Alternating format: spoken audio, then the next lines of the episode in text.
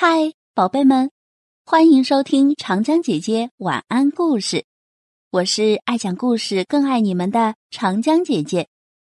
今天要给大家分享的故事叫做《爱撒谎的奴仆》。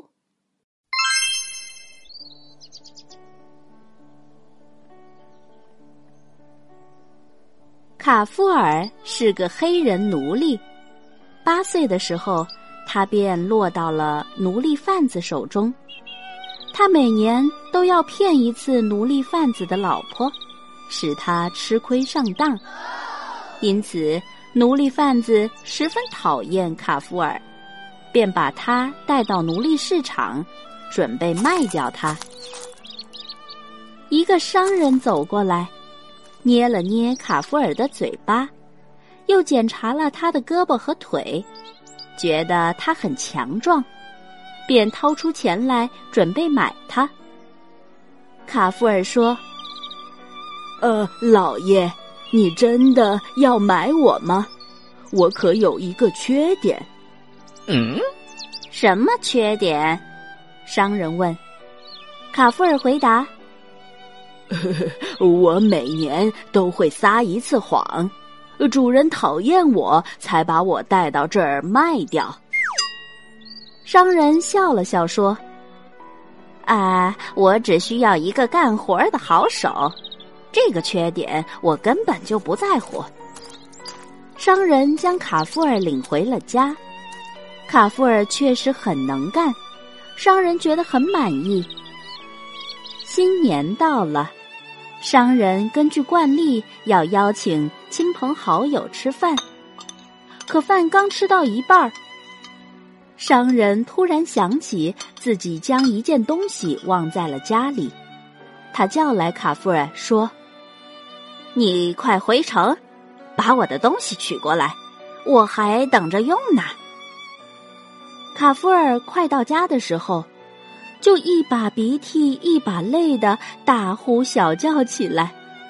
嗯，老爷和宾客们喝的好好的，可旁边的墙突然坍塌了，结果所有人都被压死了。女主人听到这个坏消息，仿佛天都要塌下来了。她与儿女们悲伤的撕衣服打脸。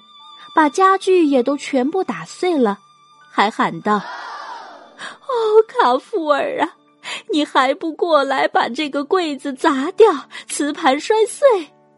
卡夫尔听到后，立马跑过来，帮着女主人一起砸东西，而且一边砸还一边喊：“哦，我可怜的主人呐！”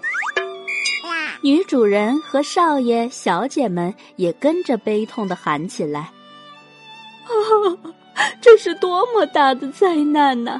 我们多么不幸啊！”全街巷的男女老少都跟在后面嚎哭不止。全城人都知道了卡夫尔编造的消息，有人还把噩耗报告给了省长。省长听到消息后。当即带人加入了哭丧的队伍，要到出事地点表示哀悼。当队伍快走到郊外农场的时候，卡夫尔就偷溜着先走几步去见他的主人去了。远远的，他就边打自己的嘴巴边嚎道：“我的女主人呐，你怎么去的那么突然呀？”为什么不让我替你去死啊？主人见他这副模样，忙问他怎么回事。卡夫尔说：“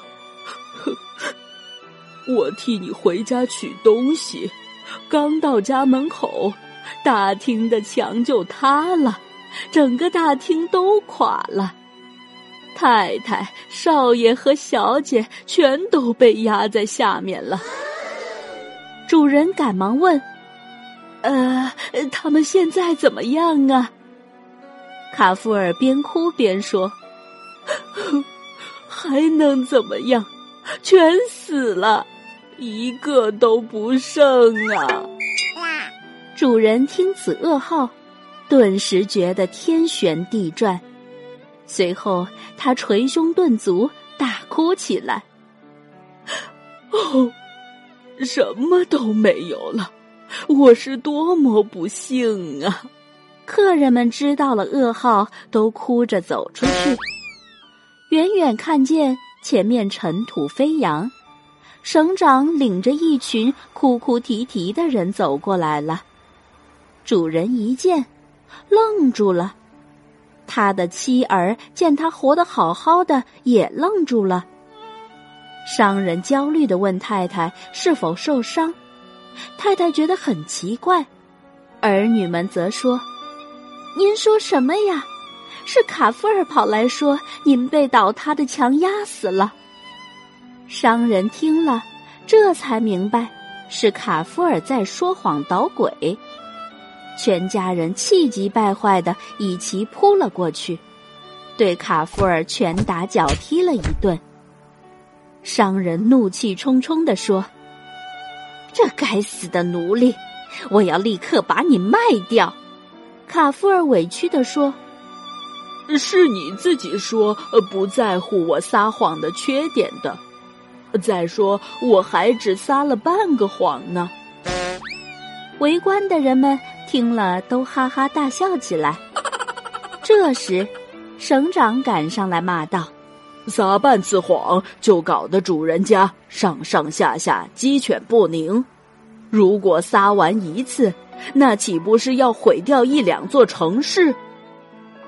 此后，卡夫尔又被转卖了好几次，可每到一家都会说谎，搞得主人狼狈不堪。好了，这个故事结束了。亲爱的小朋友们，撒谎会带来不可预测的后果。所以，我们从小要做一个诚实的人，才能受到大家的欢迎。你说对吗？好了，今天的故事时间到这里结束啦。我是长江姐姐，我们明天见，拜拜。